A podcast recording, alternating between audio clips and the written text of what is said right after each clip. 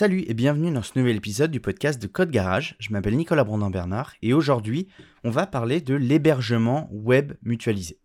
Alors, quand vous faites de l'hébergement web, vous avez plusieurs solutions qui portent parfois des noms un petit peu cryptiques, notamment pour les débutants. C'est pour ça qu'on va en parler aujourd'hui.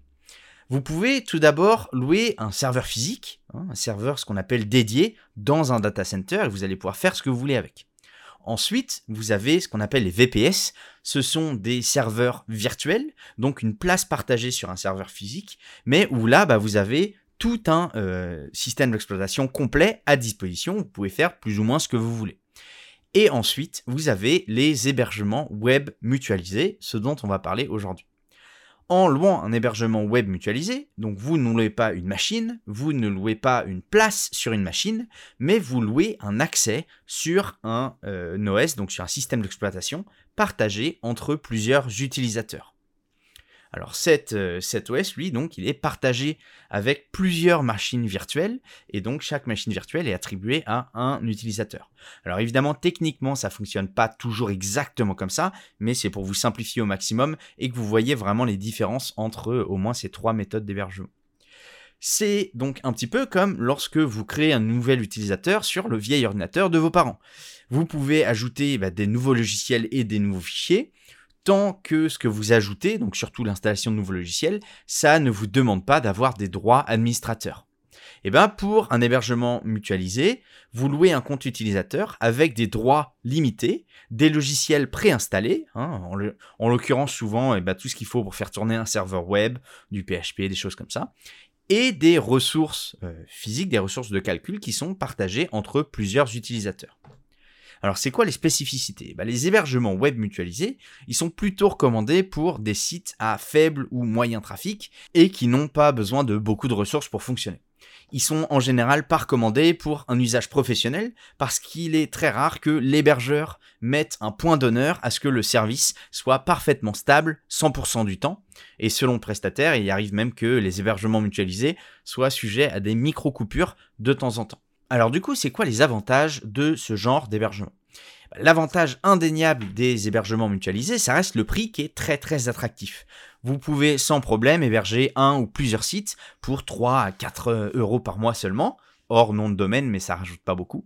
Euh, et vous pouvez du coup bénéficier d'une base MySQL, euh, d'un moteur PHP, de quelques gigaoctets de stockage et un accès FTP. Donc évidemment, un hébergement pareil, c'est beaucoup plus facile à gérer euh, que les autres types d'hébergement parce que vous n'avez pas besoin de gérer euh, les logiciels, le système, etc., etc. Ok, tout ça, ça vous est simplifié. En général, on vous donne un panneau de configuration en ligne et euh, même si on vous donne un accès SSH à la machine de temps en temps, vous n'en aurez pas besoin du tout pour mettre en place votre hébergement. Il vous suffit quasiment que d'un client FTP, vous envoyez vos fichiers sur le serveur et ensuite, eh ben, vous configurez quasiment tout le reste depuis le panneau de configuration. Donc, y a une interface euh, accessible facilement depuis un navigateur. Normalement, la gestion de la sauvegarde de vos fichiers est gérée par votre hébergeur, mais c'est souvent euh, une sauvegarde en cas d'incident technique sur le data center uniquement et pas en cas d'erreur de votre part. Et attention, même ça, eh ben, c'est pas toujours fourni par l'hébergeur et on sait, euh, avec des histoires qu'on a déjà vues par le passé, qu'une sauvegarde en cas d'incident technique eh ben, peut aussi être détruite pendant un accident technique. Donc il faut jamais prendre ça pour acquis. Alors, quels sont les inconvénients? Parce qu'il y en a forcément. Euh, je dirais que les inconvénients majeurs, c'est d'abord la performance qui est limitée. Ça, c'est évidemment, euh, vous n'allez pas pouvoir avoir un site avec euh, des dizaines de milliers d'utilisateurs tous les jours, etc. sur votre site. Ça va être vraiment limité. Mais ce qui est euh, le plus problématique entre gros guillemets, c'est euh, la disponibilité du service et les micro-coupures.